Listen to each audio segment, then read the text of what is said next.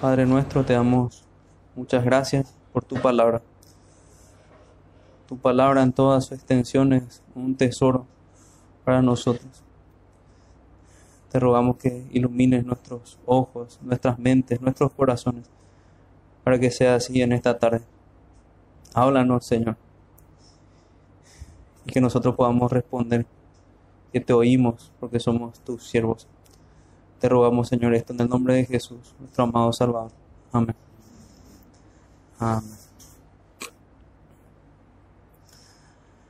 Bueno, como título, no me anticipo al título y luego hacemos la lectura. Tenemos las dificultades de Jacob para su liberación de la casa de Labán. Vayamos a Génesis 31. Génesis capítulo 31.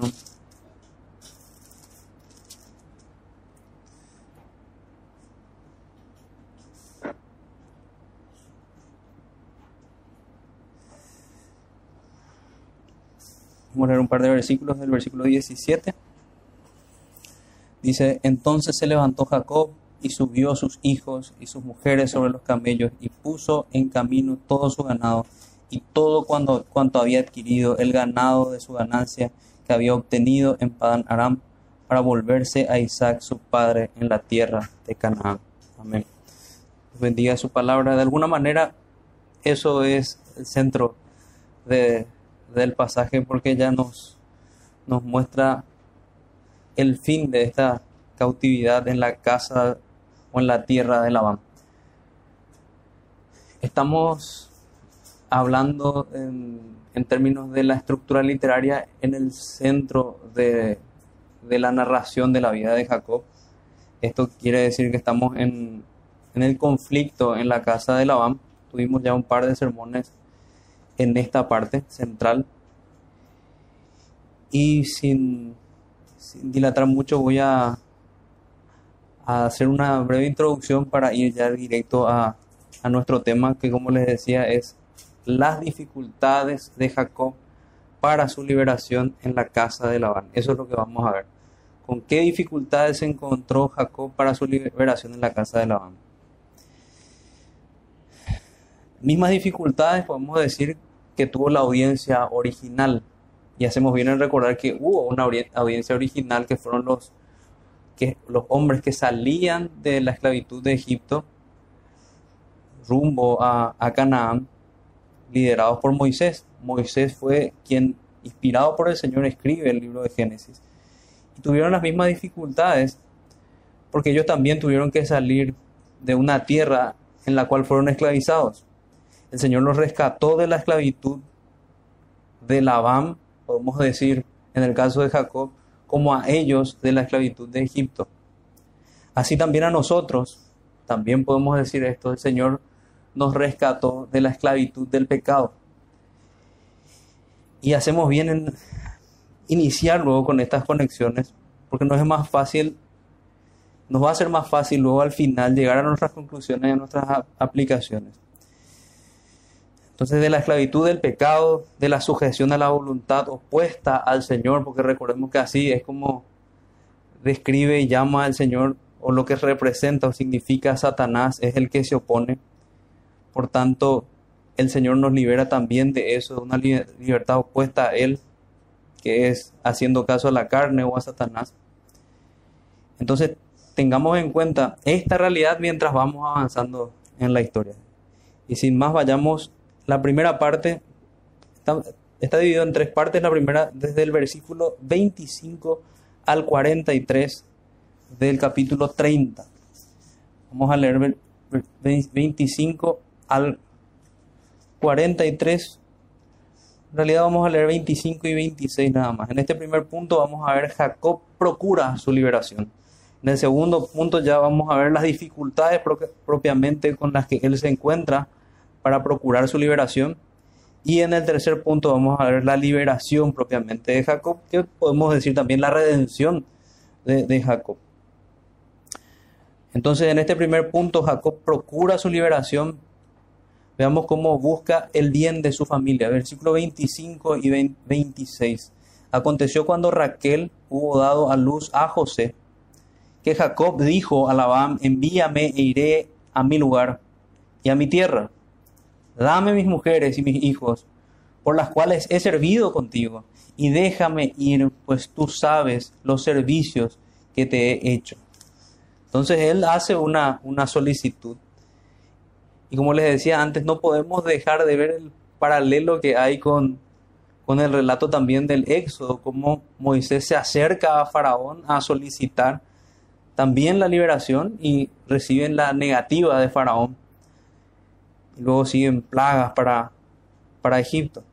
Aquí también este hombre se oponía a esto. Este, en este caso estamos hablando de Labán. Y fue luego que naciera José, se cumplieron, se cumplió el plazo ya por el cual él, trabajó por tanto por Raquel y por Lea. Recordemos que trabajó siete años por cada uno de cada una de ellas. Y él dice, dame mis mujeres y mis hijos lo que les correspondía, por las cuales he servido contigo, y déjame ir, pues tú sabes los servicios que he hecho. Hacemos bien también en recordar que él tiene sus ojos puestos, puestos en la promesa de Dios. Él debía regresar a Canaán. Allí estaban las promesas de Dios. Y es más, también en cuanto a Canaán, él, tenía también un voto que responder al Señor, él tenía que volver. En particular, él había prometido a Dios, si recuerdan, dar sus diezmos al Señor.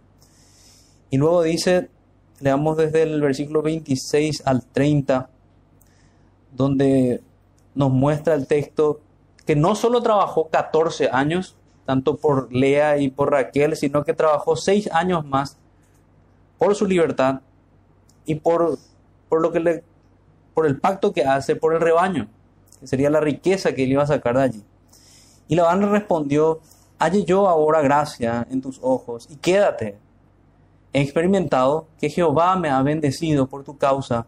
Y dijo, señálame tu salario y yo lo daré. Y él respondió, tú sabes cómo te he servido y cómo ha estado tu ganado conmigo, porque poco tenías antes de de mi venida, y ha crecido en gran número, y Jehová te ha bendecido con mi llegada. Y ahora, ¿cuándo trabajaré también por mi propia casa? Entonces ahí lo que decíamos al principio, él busca el bien de su familia, es un buen ejemplo que podemos tomar de, Jacob allí. Buscar el bien de nuestra casa. Y el mayor bien que podemos encontrar es ir en pos de las promesas de Dios, ir en pos de su palabra, donde Dios quiere que estemos. Este sería un buen lugar realmente estar los domingos, en el día del Señor, adorándole a Él, como, como ejemplo de, de cosas que debemos hacer correctamente. Otro buen lugar que podríamos decir son los cultos familiares en casa, los devocionales en casa, hacer misericordias, guardar el corazón. Entonces, en esta, en esta conversación, recordemos que Labán era un tramposo y aquí lo vamos a ver en todo su esplendor. Si bien el personaje principal aquí es Jacob, vemos más de Labán, de cómo era él y dice, halle yo gracia en tus ojos y quédate. Él quería que se quede, pero no precisamente por un amor a su yerno, sino que por un interés. Porque él veía que Dios lo había bendecido. De hecho, es lo que le responde Jacob y le dice, realmente tenías poco y con mi servicio has aumentado. Tú sabes cómo te he servido y cómo ha estado tu ganado conmigo. Era un buen siervo. Y lastimosamente Labán no respondió como dice las escrituras que el buen siervo tiene trato muchas veces de hijo, esa una familiaridad de alguien que se ganó el respeto. Lastimosamente Labán no lo trató así, sino que le faltó el respeto una y otra vez. Y él respondió, tú sabes cómo te he servido. Versículo 30, porque poco tenías antes de mi venida. Y más que un reclamo aquí es, con toda justicia, él está narrando la situación de Labán, tal vez para que abra sus ojos cosa que no realmente no ocurre o el texto no nos muestra. Ha crecido en gran número, dice su ganado, y Jehová te ha bendecido con mi llegada. Y luego la pregunta, ¿cuándo trabajaré dando la motivación por mi casa, ya es tiempo que me vaya. Son, ya hasta aquí eran 14 años que él estaba como un siervo, como un esclavo de Labán. Entonces, otra de las cosas que vemos aquí, que esto sigue ocurriendo de esta misma manera, el Señor bendice a un mundo impío, digamos, de, de cierta manera, en realidad muestra su misericordia por amor a los escogidos. Es lo que vemos también en el Nuevo Testamento. Si el Señor no derrama su ira hoy sobre todo el mundo, es por amor a los suyos, por aquellos que tienen que venir aún. Aquí Él es bendecido por causa de Jacob. Más adelante vemos que Egipto es bendecido por causa de José, que Potifar fue bendecido por causa de José. Y eso sigue pasando hasta hoy en día. Y este hombre muy avivado similar tal vez a, Simón el mago que quería estar junto con, con el apóstol, pero solamente por los beneficios que eso implicaba, no por amor al Señor y por amor a los suyos. Eso era el caso de Labán. Era un hombre interesado que tenía las cosas, la mirada en las cosas terrenales. Luego vemos, bueno, seis años trabaja duro seis años por, por su libertad. Vamos a ver esto. Y él dijo, dijo, ¿qué te daré? Y respondió Jacob, no me des nada. Si hicieres por mí esto, volveré a apacentar tus ovejas. Es lo único que le estaba pidiendo. Dame esta libertad. Yo voy a volver a apacentar tus ovejas. Yo pasaré hoy por todo tu rebaño, poniendo aparte todas las ovejas manchadas y salpicadas de color y todas las ovejas con color oscuro, y las manchadas y salpicadas de color entre las cabras. Esto será mi salario. Eso fue lo que le pidió a él y se puede entender que él no estaba buscando beneficiarse precisamente aquí. Se puede entender en el texto que no era lo común ver estos animales manchados, que eran muy probablemente la minoría. Y es eso lo que él pide a Labán le parece bien, le parece interesante esa, esa opción. Así responderá por mí mi honradez, incluso dice, dice Jacob. Así responderá por mí mi honradez. Mañana él, él no se apoya en artilugios, él es alguien que se apoya ya en la piedad. Realmente a lo largo de la historia de Jacob tenemos que ver cómo se ve la doctrina de la santificación progresiva. Él va creciendo en su santificación pasa de ser un hombre fácil para engañar a otros a ser alguien que nos dice aquí que responda por mí, responderá por mí mi honradez, mi piedad, mi justicia serían en otras traducciones también. Cuando venga a reconocer mi salario, toda la que no fuere pintada ni manchada en las cabras y de color oscuro entre mis ovejas, se me ha de tener como de hurto. O sea, realmente él dijo, teneme como un delincuente y tratame como un delincuente si es que yo no cumplo mi palabra. Es eso todo lo que quiero. Nos da también una muestra de contentamiento Jacob aquí. No se muestra con el corazón avaro que, claramente se ve en, la vida de Labán. Dijo entonces Labán, mira, será como tú dices. Mira, será como tú dices y le pareció bien. Y Labán apartó aquel día los machos cabríos, machos, eh, machos cabríos manchados y rayados, todas las cabras manchadas y salpicadas de color, y, todas, y toda aquella que tenía en sí algo de blanco, y todas las de color oscuro entre las ovejas, y las puso en manos de sus hijos. Aquí ya un detalle llamativo, fíjense, en lugar de poner en manos de Jacob, quien fue el que se ve que administraba sus, su rebaño, aquí muestra una gran desconfianza y, se pueden ver las trampas ya de Labán.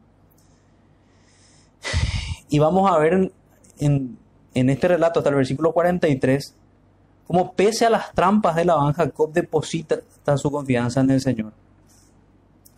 Dice, da a sus hijos pone en manos de sus hijos estos animales que eran parte del trato, que en realidad le correspondían a Jacob, y puso tres días de camino entre sí y Jacob, y Jacob apacentaba las otras ovejas de Labán. Tres días de camino, las puso lejos, como pensando que, que realmente esos animales manchados no se mezclen o no se procreen con los demás animales, asegurándose así él, en su pensamiento terrenal y ambicioso y codicioso, la mayor cantidad de rebaño. Eso, eso era el plan de, de Labán. Tomó luego Jacob varas verdes de álamo, de avellano y de castaño, y descortezó en ellas mondaduras blancas, descubriendo así lo blanco de las varas y puso las varas que había montado delante del ganado en los canales de los abrevaderos del agua, donde venían a beber las ovejas, las cuales procreaban cuando venían a beber. Así concebían las ovejas delante de las varas y parían borregos listados, pintados y salpicados de diversos colores. Y apartaba Jacob los corderos y ponía con su propio rebaño los listados y con los de los que eran oscuros del hato de Labán, y ponía su hato aparte y no lo ponía con las ovejas de Labán.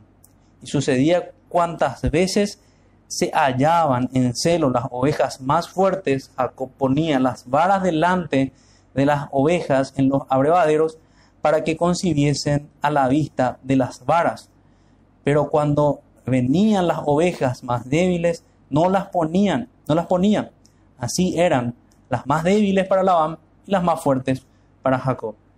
Y se enriqueció el varón muchísimo y tuvo muchas ovejas y siervas y siervos y camellos y asnos. Y oía Jacob las palabras de los hijos, luego, continúa. Y luego de todo ese relato, quería seguir leyendo un poco porque luego de eso es que le habla a Jehová y le dice, vuélvete a la tierra de tus padres. Jacob estaba obedeciendo realmente al Señor. Yo, bueno, uno de los comentaristas que leía en este sentido era, era Juan Calvino, porque hay mucha especulación en cuanto a lo que hace en este, en este sitio Jacob. Digamos que si lo esquematizamos, él tuvo una actividad de, en tres pasos. Eh, primero tomó estas varas, luego las descorteza y las, las deja en las partes blancas, que son ramitas, ¿no? Las coloca en el agua, en segundo lugar, y en tercer lugar, se encarga de, de, colocar esas ramas precisamente al momento en que los animales iban a, a tener sus crías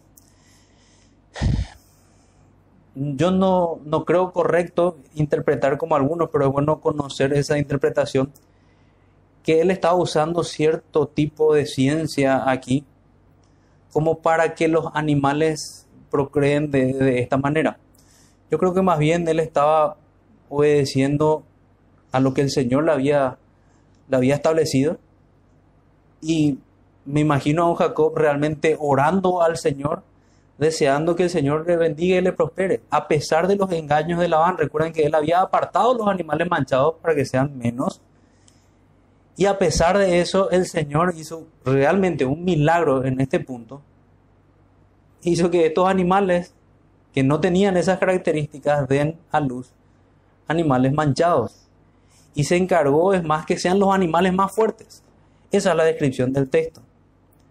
Y a, cuando se dio esta providencia extraordinaria del Señor, que termina el versículo 43 diciendo que se enriqueció el varón muchísimo, y esta es la sentencia del Señor, mostrando que había estaba la mano del Señor allí. Jacob, de no tener nada aquí, dice que se enriqueció muchísimo y tuvo muchas ovejas, y siervas, y siervos, y camellos, y asnos. Y aquí nos describe el texto que empiezan a cambiar la disposición del corazón tanto de Labán como de sus yernos, o sea, digamos de su suegro y de los y de los cuñados, perdón, de y de los cuñados de, Jacob. Cambia por completo. Les pareció interesante porque iban a tener una ventaja en la, en la propuesta inicial, pero ahora, viendo el resultado que da el Señor, ellos sabían que el Señor bendecía a, a Jacob pero no esperaban esto realmente. Y dice el texto, y oía Jacob las palabras de los hijos de Labán que decían, Jacob ha tomado todo lo que era de nuestro padre, y de lo que era de nuestro padre ha adquirido toda esta riqueza. Fíjense un poco el corazón avaro de estos hombres. Realmente Jacob era un hombre que había trabajado 20 años ya bajo la tiranía de Labán. Y estos hombres solamente dicen, ah, tomó ilícitamente de nuestro padre. Una de las defensas también que dan, en este caso lo leía también de, Juan Calvino, que decía, no sé por qué nos sorprendería que Dios en su providencia hiciera algo así. Si no nos es extraño cuando hay un ladrón y, y el juez le dice, tenés que pagar el doble. Y es lo que hizo el Señor. Este hombre fue injusto y le hizo pagar el doble. O le hizo pagar más de lo que él esperaba. ¿Por qué no es, no es tan fácil, decía Calvino, reconocerle ese derecho a un hombre y no reconocerle ese derecho a Dios? Entonces aquí nos vamos a nuestro segundo punto. Segundo punto, las dificultades del que procura su liberación. ¿Quién es el que procura su liberación? Aquí es Jacob. Procura su redención. Procura su liberación. Y recuerden escuchar este relato a la luz de esos paralelos que teníamos, tanto con la audiencia original como con nosotros mismos. Nosotros este, este título, me, este subtítulo, vamos a decir, me hizo recordar a un libro de Peter Master que se llama Las dificultades del que busca la salvación. Y así también nosotros, como Jacob se encontró con muchas dificultades, nos encontramos con dificultades en la vida cristiana, hasta nuestra total redención. Entonces, del 1 al 3, vemos lo que leímos recién, vemos que él lidia con el cambio de semblante de su suegro y de sus cuñados. Y aún así es guiado por el Señor. Entonces vuelvo a leer, dice, y oía Jacob las palabras de los hijos de Labán. Jacob ha tomado todo lo que era de nuestro padre, decían. O sea que debemos entender que es mentira. Y de lo que era de nuestro padre ha adquirido toda esta riqueza. Miraba también Jacob el semblante de Labán y veía que no era para con él como había sido antes, cambió de semblante. Y se le podría preguntar muy bien también a Labán, así como se le preguntó a Caín por qué ha decaído tu semblante. Hombre avaro que estaba dejando el mismo rastro en sus propios hijos. versículo 3 dice, también Jehová dijo a Jacob, vuélvete a la tierra de tus padres y a tu parentela y yo estaré contigo. O sea, en medio de esta dificultad el Señor habla con él. Aquí no menciona ningún sueño, aquí menciona que el Señor le habla con una voz audible, podríamos entender. Jehová dijo a Jacob, vuélvete a la tierra de tus padres. Era hora de volver a la tierra de sus padres y a su parentela y yo estaré contigo. Al igual que muchos años atrás su abuelo Abraham había salido de Ur de los Caldeos, ahora a él le tocaba salir de Mesopotamia e ir nuevamente a Canaán. Jamás había imaginado él que la huida de su hermano Esaú iba a durar tanto tiempo. Él simplemente escapó de la ira de su hermano y fue en busca de, de esposa en la casa de Labán, como Dios le había revelado, pero jamás se imaginó que esto le iba a durar 20 años allí podemos incluso pensar en las en, el, cómo se podría hallar sus emociones en cuanto a sus padres, de los cuales se alejó por tanto tiempo. Versículo 4 al versículo 18 vamos a ver otra de las dificultades. Lidia con la posible dificultad de oposición familiar. ¿Cuántas veces nos encontramos con este mismo pensamiento? Y debemos lidiar, debemos hablar en casa, debemos hablar en familia. Y esto hizo Jacob. Y estuvo dispuesto a hacerlo y dijo, veo que el semblante de vuestro padre, y fíjense la diferencia con el capítulo 30, en el cual veíamos a un Jacob que prácticamente dejaba que sus esposas hagan y deshagan. Y, y fue realmente, es un capítulo muy triste viendo a, al siervo de Dios dormido totalmente en su en su actividad para con el Señor. Pero aquí no, aquí se lo ve activo, se lo ve buscando a su familia, hablando con ellos, realmente, como describe la escritura, con un porte varonil, una persona piadosa y valiente. Y le dijo, veo que el semblante de vuestro Padre no es para conmigo como era antes, mas el Dios de mi Padre ha estado conmigo. Vosotras sabéis que con todas mis fuerzas he servido a vuestro Padre, y vuestro Padre me ha engañado y me ha cambiado el salario diez veces. Y prestemos atención al relato que da Jacob, porque Jacob nos va a dar la radiografía de Labán. Le cambió el salario diez veces. Pero Dios no le ha permitido que me hiciese mal. Si él decía así, los pintados serán tu salario, entonces todas las ovejas parían pintados. Y aquí nos da a entender que en ese tiempo que estaban haciendo el trato por las ovejas, él cambió el trato. Decía, ah, bueno, ahora los pintados. Y daban los pintados para, para Jacob. Bueno, ahora los manchados. Y así siempre este, el Señor terminaba favoreciendo a Jacob. Terminaba favoreciendo a Jacob. Y reprendiendo realmente la avaricia de Labán. Tristemente me, me toca también decir, porque me tocó ver, que hombres avaros toman hoy día el texto. Hombres eh, particularmente como Cash Luna y de estos que, que están en teología de prosperidad. Y ven que toman la parte de, ah, Dios cómo bendice a, Abraham y nada más. Pero no se dan cuenta que leen el texto con el mismo corazón de Labán. Con el mismo corazón de Labán, un corazón avaro. Aquí el punto es que Dios se muestra de la misma manera como, como se muestra en el caso de Agar, como el Dios que ve todo, un Dios compasivo, que tiene compasión de los desvalidos y en este caso de su siervo Jacob estaba siendo menospreciado. También tenemos una aplicación de si somos nosotros los que tenemos gente bajo nuestro cargo para aprender a lidiar como cristianos con ellos, a darle lo que le corresponde a cada uno. No ser personas abusivas y manifestar así la avaricia en el corazón, tener el corazón de Labán. Entonces dice, vuestro padre me ha engañado y me ha cambiado el salario diez veces, pero Dios no le ha permitido que me hiciese mal. Si él decía así, los pintados serán tu salario, entonces todas las ovejas parían pintadas. Si decía así, los listados con rayas serán tu salario, entonces todas las ovejas parían listados. Así quitó Dios el ganado de vuestro padre y me lo dio a mí. Él está exaltando la justicia de Dios en su providencia. El Señor hizo esto, yo no fui el responsable. Y allí es que podemos descartar por completo esa teoría de que fue Jacob con sus métodos, no sé, algunos que ven con, como métodos allí de procreación en este tema de, de las ramas.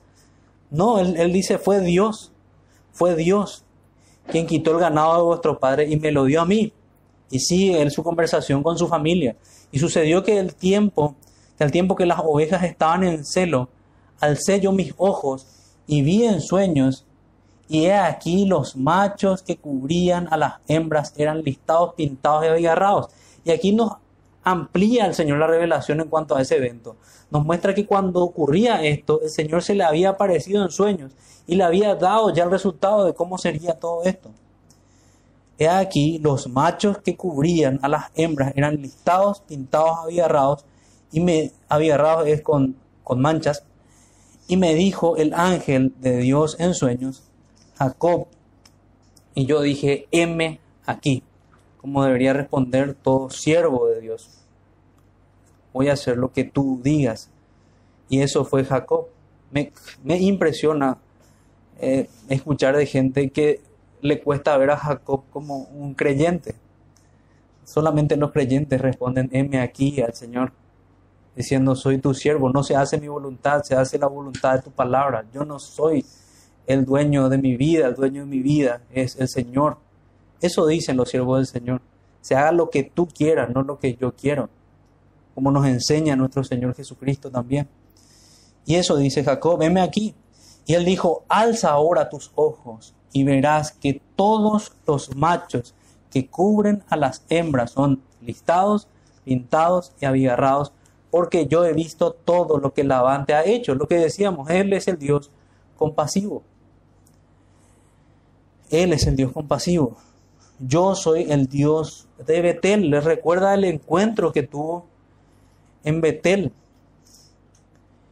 donde tú ungiste la piedra, donde me hiciste un voto. Y fíjense cómo este es un golpe a los que ven que ese voto era una especie de chantaje. ¿Cómo hace un chantaje si Dios lo dice aquí como algo bueno? Muestra que es algo bueno. Ese voto que incluía el, eh, el voto relacionado con, con los diezmos. Es impresionante cómo no se lee la escritura en todo su contexto. Esa es la razón por la que se llegan a malas conclusiones. Yo soy el Dios de Betel, casa de Dios, donde tú ungiste la piedra, a donde me hiciste un voto. Levántate ahora y sal de esta tierra y vuélvete a la tierra de tu nacimiento. Sí es claro que Jacob está siendo confirmado en la fe. Ya el Dios que él describe como el Dios de sus padres se muestra aquí como su Dios también. No solamente el Dios de Abraham, no solamente el Dios de Isaac, sino el Dios de Jacob también. Respondieron Raquel y Lea y le dijeron, y creo que aquí está el punto crucial donde también el Señor bendijo esta dificultad que él tenía. Porque uno se podría imaginar que las hijas se inclinarían por su padre. Pero no fue lo que pasó. Las hijas aquí nos confirman en el texto lo terriblemente malvado que era Labán. Dicen ellas, ¿tenemos acaso parte o heredad en la casa de nuestro padre? ¿No nos tiene ya como por extrañas, pues que nos vendió aún y, aún se ha comido del todo nuestro precio? Lo que hablábamos también en sermones anteriores. Pero aquí ellas mismas describen, él nos vendió, nos vendió por siete años de trabajo a cada una de, Jacob. Y apenas se atrevió a, a dar una sierva. Realmente yo creo que es cierta aquella frase también de Juan Calvino que dice que si Labán tuviese más hijas, o tuviese diez hijas, dice, él las vendería a todas. Era un hombre realmente un corazón codicioso, sin afecto natural, con el corazón puesto en las riquezas. ¿Cuántos hombres así hay hoy?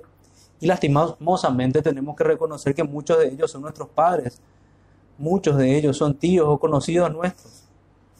Y con ellos también nos toca enfrentarnos.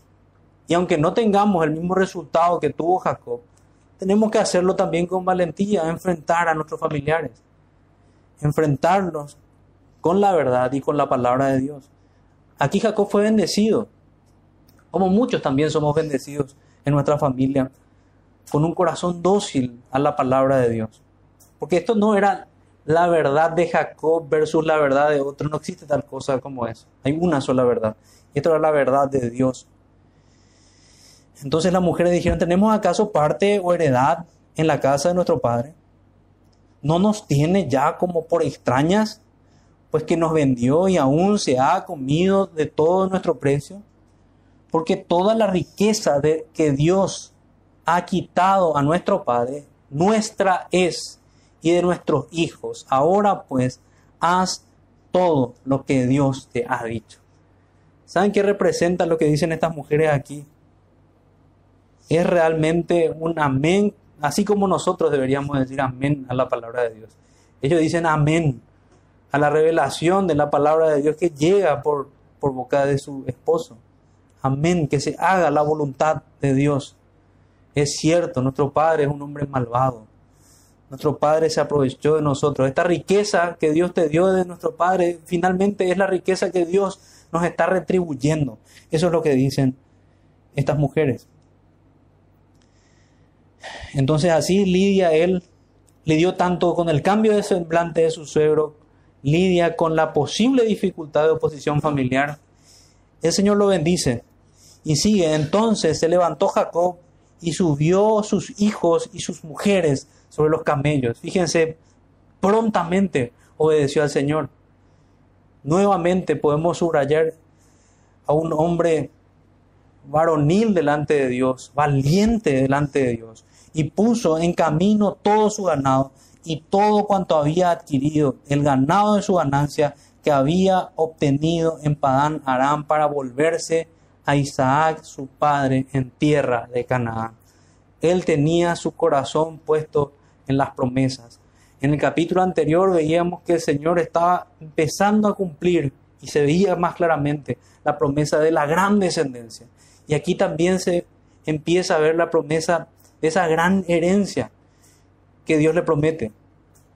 Y va rumbo a la, a la Canaán que Dios le promete.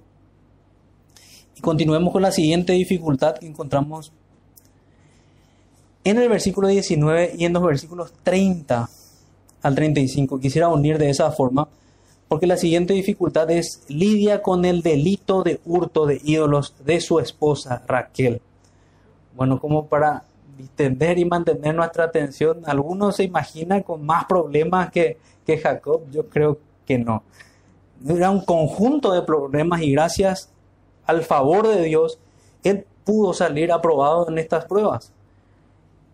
El delito de su esposa. No solamente lidió con el cambio de semblante, no solamente lidió con esa posible dificultad familiar que él lo tomó con gran valentía, sino que también ahora lidia con un pecado de su esposa Raquel, con el hurto de ídolos y probablemente una esposa inclinada a la idolatría. Versículo 19. Pero Labán había ido a trasquilar sus ovejas y Raquel hurtó los ídolos de su padre. Mucho se especula de qué, podría ser. Pero en realidad nosotros no tendríamos por qué desear ídolos en nuestras casas. Estos son hechos para ser destruidos en realidad, no para ser tener ningún aprecio. Pero esa era la herencia familiar que le estaba dejando Labán a sus hijas. Y ellas probablemente tenían el mismo afecto a esos, a esos ídolos. Probablemente pensaban que podían darle alguna protección.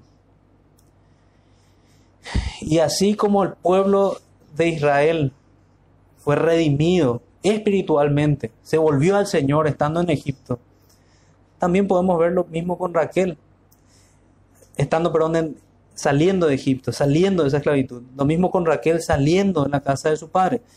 Vamos a leer versículo 30 al 35, saltándonos un poquito allí. Dice, em, y ya que te ibas, ¿por qué tenías deseo de la casa de tu padre?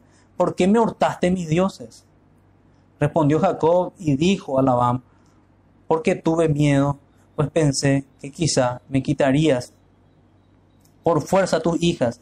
Aquel en cuyo poder hallares tus dioses no viva delante de nuestros hermanos. Reconoce lo que yo tenga tuyo y llévatelo. Jacob no sabía que Raquel los había hurtado. Fíjense la sentencia que da y la rectitud que tenía ella en el corazón para, para referirse así de esa manera. Es, que el culpable pague. Era lo que decía él, sin saber que era su amada Raquel la que había hurtado estos ídolos. Versículo 33 dice, entró Labán en la tienda de Jacob, en la tienda de Lea y en la tienda de las dos siervas y no las halló y salió de la tienda de Lea y entró en la tienda de Raquel. O sea, entró en cada una de las tiendas de cada una de las mujeres. Y finalmente entra, o sea, entra en la tienda de Lea, en la tienda, en la tienda de Vila, en la tienda de Silpa y luego entra finalmente en la tienda de Raquel. Pero tomó Raquel los ídolos y los puso en una albarda de un camello y se sentó sobre ellos y buscó Labán en toda la tienda y no los halló. Versículo 35. Y ella dijo a su padre, no se enoje mi señor, porque no me puedo levantar delante de ti, pues estoy con la costumbre de las mujeres. Y él buscó, pero no halló los ídolos. Vaya al lugar donde terminaron los ídolos. En, en un lugar que sería considerado como inmundo. Jamás se le hubiese ocurrido a su padre que su hija tenía los ídolos escondidos de, esa manera. Muchos aprovechan este punto para subrayar lo inútiles que son estos ídolos. Fíjense, le llaman dioses, pero no son dioses. Son pedazos de, metal o de madera o de lo que sea que estén hechos y que no tienen ningún valor, ni siquiera pudieron advertir a Labán que estaban, que, que Raquel los tenía escondidos y realmente estaban en el lugar que corresponde, un lugar considerado como inmundicia, si tal vez era cierto. que estaba en esos días Raquel. Entonces, vaya dificultad con la que se encontró aquí Jacob, lidia con el delito de hurto de ídolos, es su esposa Raquel.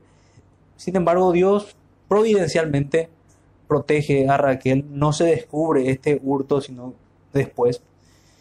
Luego lidia también con el temor personal y la posibilidad con un remanente, por posibilidad digo, un remanente de pecado. Veamos el versículo, versículo 20. Dice, y Jacob engañó a Labán arameo no haciendo saber que se iba. No haciendo saber que se iba. Vamos a leer esto a la luz de 25 al 29 también.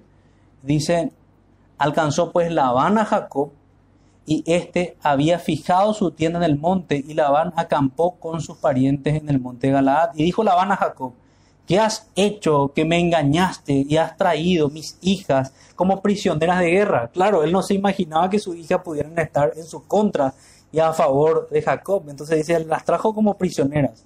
¿Por qué te escondiste para huir y me engañaste y no me hiciste saber para que yo te despidiera con alegría y con cantares y con tamborín y arpa? Qué hipócrita realmente es Labán muestra realmente una, una mentira. No es cierto que él iba a hacer algo así con él. Y sigue, pues ni aún me dejaste besar a mis hijos y mis hijas. Ahora locamente has hecho. Poder hay en mi mano para haceros mal, mas el Dios de tu Padre me habló anoche diciendo, guárdate que no hables a Jacob descomedidamente y ese descomedidamente es ni bien ni mal. No hable juicio contra Jacob. Le advierte, le reprende. Entonces, podemos decir que lidia con un temor personal. También nosotros lidiamos con este tipo de situaciones. Y sí podemos entender que probablemente sí hubo pecado allí. En, me cuesta concluir realmente esto, porque también existe la posibilidad de que si bien él tenía temor, él estaba obedeciendo así como lo hizo el pueblo de Israel al salir de Egipto, sin la venia de Faraón precisamente. Pero el texto nos dice dos cosas para pensar que posiblemente sí falló aquí Jacob, estaba lidiando también con sus propios pecados y como aplicación sí nos sirve porque también en medio de nuestras luchas lidiamos con nuestros propios pecados. Pero él tenía su mente en obedecer al Señor. Y termina reconociendo, tuvo miedo, tuve miedo de que tomaras a mis hijas. Pero lo peor para mí en esta descripción es Labán y su hipocresía. Y su hipocresía. Entonces podemos ver, había temor, él tenía temor de lo que Labán podía hacer. Pero allí podemos subrayar de vuelta, a pesar de eso, él hizo lo que Dios le había mandado, él quiso salir de ese lugar. Y luego del 22 al 24, si podemos leer esa porción que aún no leímos, nos muestra que lidia con la avaricia, la codicia, la envidia y la ira de Labán y sus hijos. Dice, y al tercer día fue dicho a Labán que Jacob había huido. Entonces Labán tomó a sus parientes consigo y fue tras Jacob camino de siete días y le alcanzó en el monte de Galaad. Y vino Dios a Labán arameo en sueños aquella noche y le dijo, guárdate que no hables a Jacob descomedidamente. Y como en otros casos, Dios está protegiendo a sus siervos, así como protegió a Abraham cuando Abraham había mentido que su esposa era su esposa, diciendo que era su hermana, por medio de un sueño también, él frena a, aquellos que les podían hacer daño. Y aquí lo mismo con Labán. Labán podía haberle hecho daño aquí a Jacob, pero Dios, el Dios omnipotente, detiene a Labán, que realmente fue armado, fue durante siete días, pero dispuesto como un hombre de guerra. Y esto sí ya nos lleva a la última parte, que es lo que más esperábamos del texto, la final liberación de Jacob, su final redención pasó por todas estas dificultades, pasó por dificultad en el cambio de semblante de sus parientes, porque eran sus parientes, dificultad en la posible oposición familiar, dificultad en el delito y hurto idólatra de su esposa, dificultad en el temor personal incluso con su propio pecado, y la dificultad con la avaricia y la codicia y la envidia y la ira de Labán y de sus hijos. Eso fue lo que encendió a estos hombres. Hasta hoy día los hombres impíos se encienden en ira contra el pueblo de Dios. Algunos lo ocultan mejor que otros, pero sabemos que esa persecución estará allí y esa enemistad entre la simiente de Dios y la simiente de la serpiente estará allí hasta que el Señor regrese. Entonces vayamos a nuestro, nuestra parte final, que es la liberación. Finalmente, ¿cómo nos preguntaríamos, cómo hizo el Señor para cambiar el corazón de Labán? Bueno, algo ya sabemos, fue por este sueño. Tuvo que haber tenido temor. Cualquiera de nosotros debería tener temor si se nos aparece el Dios omnipotente en un sueño. Esto me hizo recordar al apóstol Pablo, que se le apareció y el Señor le dice, dura cosa te es dar cosas contra el aguijón. Bueno, lastimosamente Labán pudo frenarse, pero no pudo volverse al Dios vivo, como fue el caso, el caso del apóstol Pablo. Por lo menos la, la escritura no nos da ninguna señal de eso. Entonces, del versículo 36 al 41 vemos que fue precedida por la ira justa de, de, Jacob. Un Jacob que siempre se mostró dando una respuesta justa a Labán. Aquí lo vemos respondiéndose con el tono que se merecía su suegro. Le responde así desde el versículo 36. Entonces Jacob se enojó y riñó con Labán y respondió Jacob y dijo a Labán, ¿qué transgresión es la mía? ¿Cuál es mi pecado para que con tanto ardor hayas venido en mi persecución? Pues que has buscado en todas mis cosas, ¿qué has hallado de todos los enseres de tu casa? Ponlo aquí delante de mis hermanos y de los tuyos y juzguen entre nosotros estos 20 años te he estado contigo. El número que sacábamos antes. Tus ovejas y tus cabras nunca abortaron, ni yo comí carnero de tus ovejas. Realmente no le convenía a, a Labán que Jacob abriera su boca para describirle, porque si se fijan, cada vez Labán es peor. Cada vez es peor su descripción. Dice aquí, nunca te traje lo arrebatado por las fieras. Yo pagaba el daño. Eso no le correspondía a Jacob. Lo hurtado así, de día como de noche, a mí me lo cobrabas. Fíjense qué mal, qué mal pagaba realmente a sus siervos. Versículo 40. De día me consumía el calor y de noche la helada y el sueño huía de mis ojos la descripción que da Jacob es jamás iba a encontrar un siervo como Jacob. Versículo 41, así he estado 20 años en tu casa, 14 años te serví por tus dos hijas y 6 años por tu ganado y has cambiado mi salario 10 veces. Si el Dios de mi padre, y aquí él exalta al Señor en ese punto, y quiero dejar para, quiero hacer unos comentarios de hasta aquí, luego vamos a ese versículo. Aquí lo que vemos es se enciende realmente en, una ira justa, que es lo que también aprendemos de las escrituras. Debemos airarnos sin pecar y este es un ejemplo claro. Y él está haciendo esa exhortación conforme a la maldad de Labán. Él habla contra la acusación de delincuente que le está haciendo. Él habla contra la persecución que le había dado Labán. Él se expresa contra la requisa de sus bienes. Él se expresa contra el maltrato, tanto como pastor y como yerno durante 20 años, como el obrero de Labán y como su yerno. En todo eso había fallado Labán. Y luego, ya sin esperanza en Labán mismo, pero sí con esperanza en el Señor, quien lo había vindicado, que lo había justificado en todo esto. En el versículo 40 y 43, en realidad dice, reconoce al único Dios vivo y verdadero. Entonces leamos desde aquí, versículo 42, si el Dios de mi padre, Dios de Abraham y temor de Isaac, Algunos aquí hacen la distinción de que habla del Dios de Abraham, como Abraham ya está en el cielo, y temor de Isaac porque Isaac aún estaba vivo, y es lo que corresponde en esta tierra, temer al Señor. Ya el perfecto amor echa fuera todo el temor estando en su presencia. Y luego dice, no estuviera, si el Dios de mi padre, Dios de Abraham y temor de Isaac no estuviera conmigo, de cierto, me enviarías ahora con las manos vacías. Ese era Labán.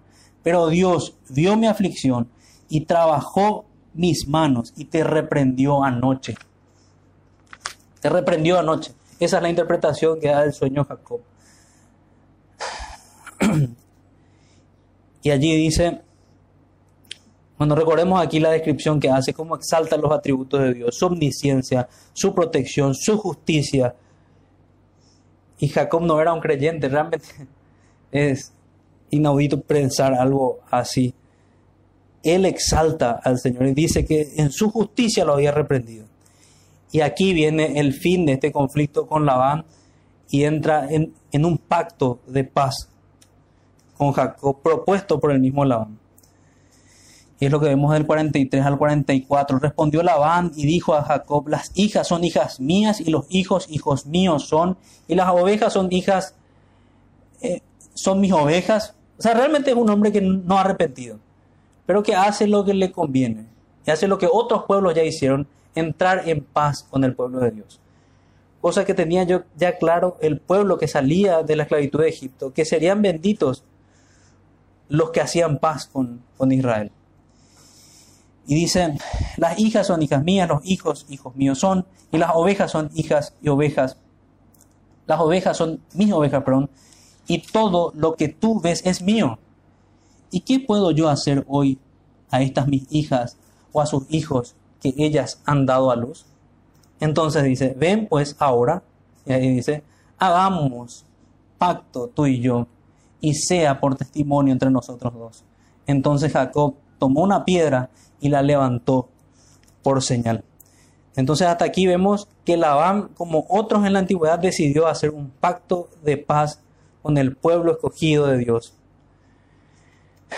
Lastimosamente no entendió lo que entendió el apóstol Pablo, que más duro es dar coces contra la, la hijo. Tal vez lo entendió en parte porque dejó de luchar contra Jacob.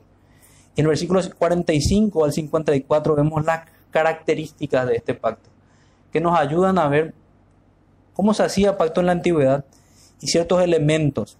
Vamos a ver aquí un memorial, vamos a ver un, nombre. Un memorial era, un, era una columna de piedra, un nombre que le dan al lugar.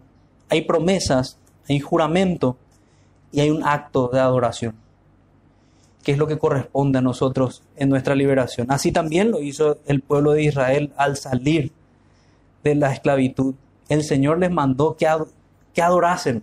Ellos adoraron y sacrificaron. Y de allí tenemos la Pascua que finalmente nos apunta a Cristo. Entonces veamos 45 al 54. Dice entonces Jacob tomó una piedra y la levantó por señal. Y dijo Jacob a sus hermanos, recoged piedras. Y tomaron piedras e hicieron un majano, un majano, que es palabra bien extraña para nosotros, simplemente significa un montón de piedras sueltas, especialmente que se forma con las que se quitan en la tierra de labor o las que se sirven para marcar encrucijadas o dividir términos, sepulturas, por ejemplo, también, esos son los majanos. Entonces, estas piedras que levantaron eran los majanos.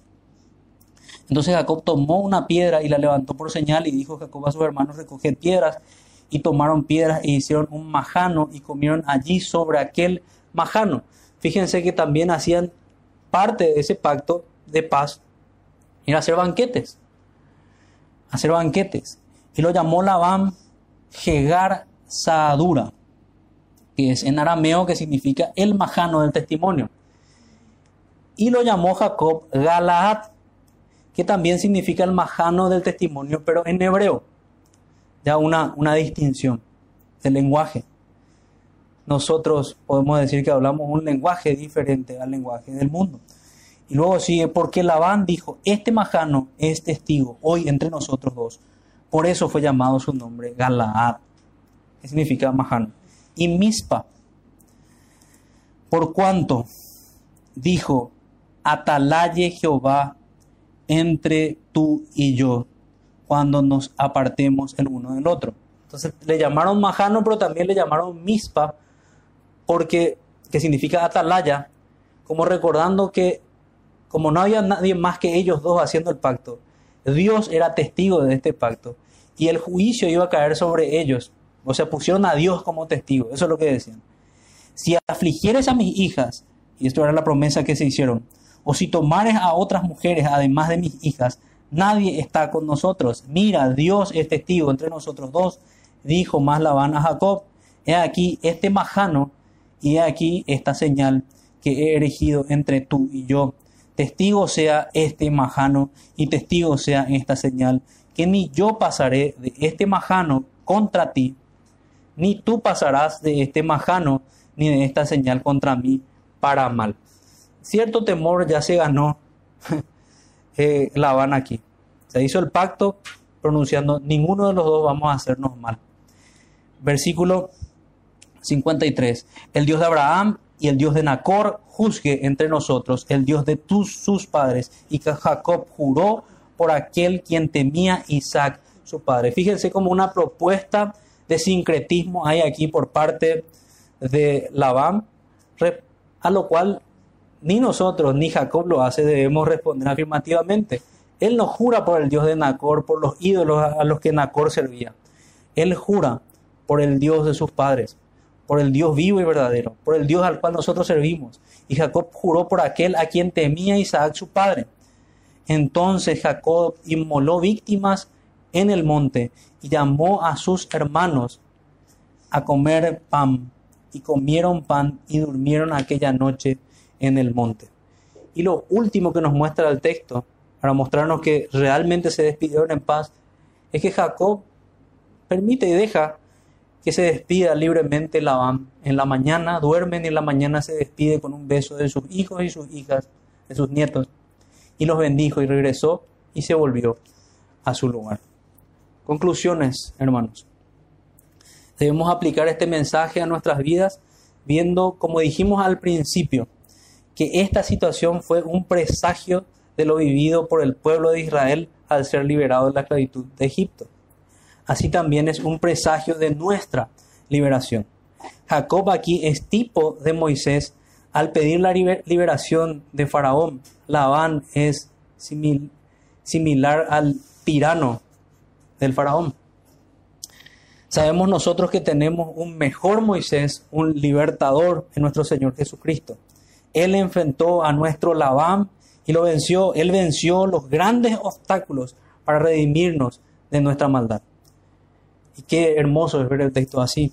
Así Jacob, al sacar a toda su familia, es un tipo de Cristo. Porque Cristo también nos rescata de la misma manera a todos aquellos que somos parte de su familia, pero también es un tipo de su pueblo que aún debe pasar por aflicciones y dificultades para la total redención. Quiera el Señor fortalecernos para luchar con tenacidad, como vimos aquí de Jacob, y no ser cobardes ante las dificultades.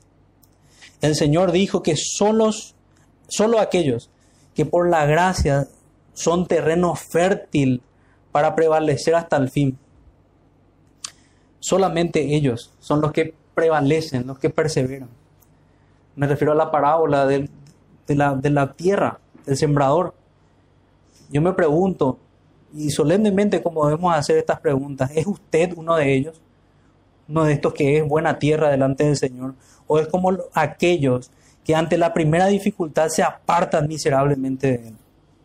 Teme a Dios como Jacob e Isaac ha dejado todo para seguirlo, así como Abraham, ejemplo que tomó también Jacob aquí. ¿Ha entrado usted en pacto con el Señor? Porque eso es lo lindo que podemos ver de este pacto. Así como Jacob entró en pacto con Labán, nosotros estamos llamados a entrar en el pacto con Dios por la fe en Jesucristo. ¿Ha entrado usted en el pacto con el Señor? ¿Estará usted en aquel banquete celestial? Confirme hoy si está en la fe y reconózcalo a Él en cada uno de sus caminos. No sea como Labán que solo entró externamente en el pacto con Jacob y sin embargo no abandonó sus ídolos. Abandone cada uno de sus ídolos. Hágalo, hágalo, háganlo pedazos. Debemos destruir esos ídolos, debemos mortificar cada uno de esos pecados, viéndolo como ídolos delante del Señor por el poder de la gracia de Dios. Mortifiquen cada ídolo, cada pecado sea nuestro enemigo, sea así un amigo de Dios, un creyente sincero. Ese es el deseo en conclusión que tengo al leer este, este pasaje. Dios nos ayude y oremos de esta manera. Amado Señor, Padre nuestro, te damos las gracias por tu palabra, te damos las gracias por tus exhortaciones, te damos las gracias porque para nosotros estas no son meras historias, sino que eres tú hablando a nuestras conciencias, a nuestros corazones. Ayúdanos, Señor, a vernos en estos textos, a ver que somos como, como los hombres que te sirvieron, a ver que te servimos también en esta en estos días que nos toca vivir. Te rogamos, Señor, que hagas de nosotros personas valientes, que te sirvan a ti, que destrozan ídolos, que destrozan pecados para acercarse más a ti. Ayúdanos, Señor, a seguir mortificando todos aquellos pecados que aún entristecen tu corazón. Te rogamos esto, Señor, en el nombre de Jesús. Amén.